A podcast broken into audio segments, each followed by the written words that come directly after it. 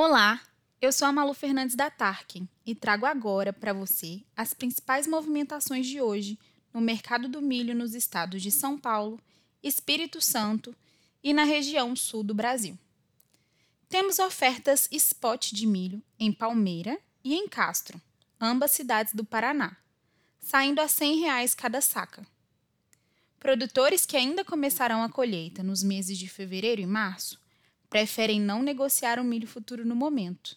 E os motivos são claros: a instabilidade dos preços no mercado do grão e a indefinição da quantidade de sacas colhidas, devido à quebra na produção. O mesmo tem acontecido com os compradores que estão abastecidos. Eles preferem não negociar no momento. Cotações em R$ 99,77 em Santa Maria de Etibá, no Espírito Santo. R$ 98,46 em Franca, estado de São Paulo. R$ 99,96 em Coxilha, no Rio Grande do Sul.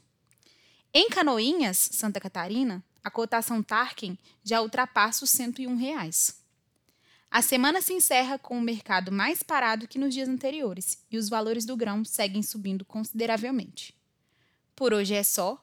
Continue com a gente para acompanhar as movimentações do mercado do milho aí na sua região.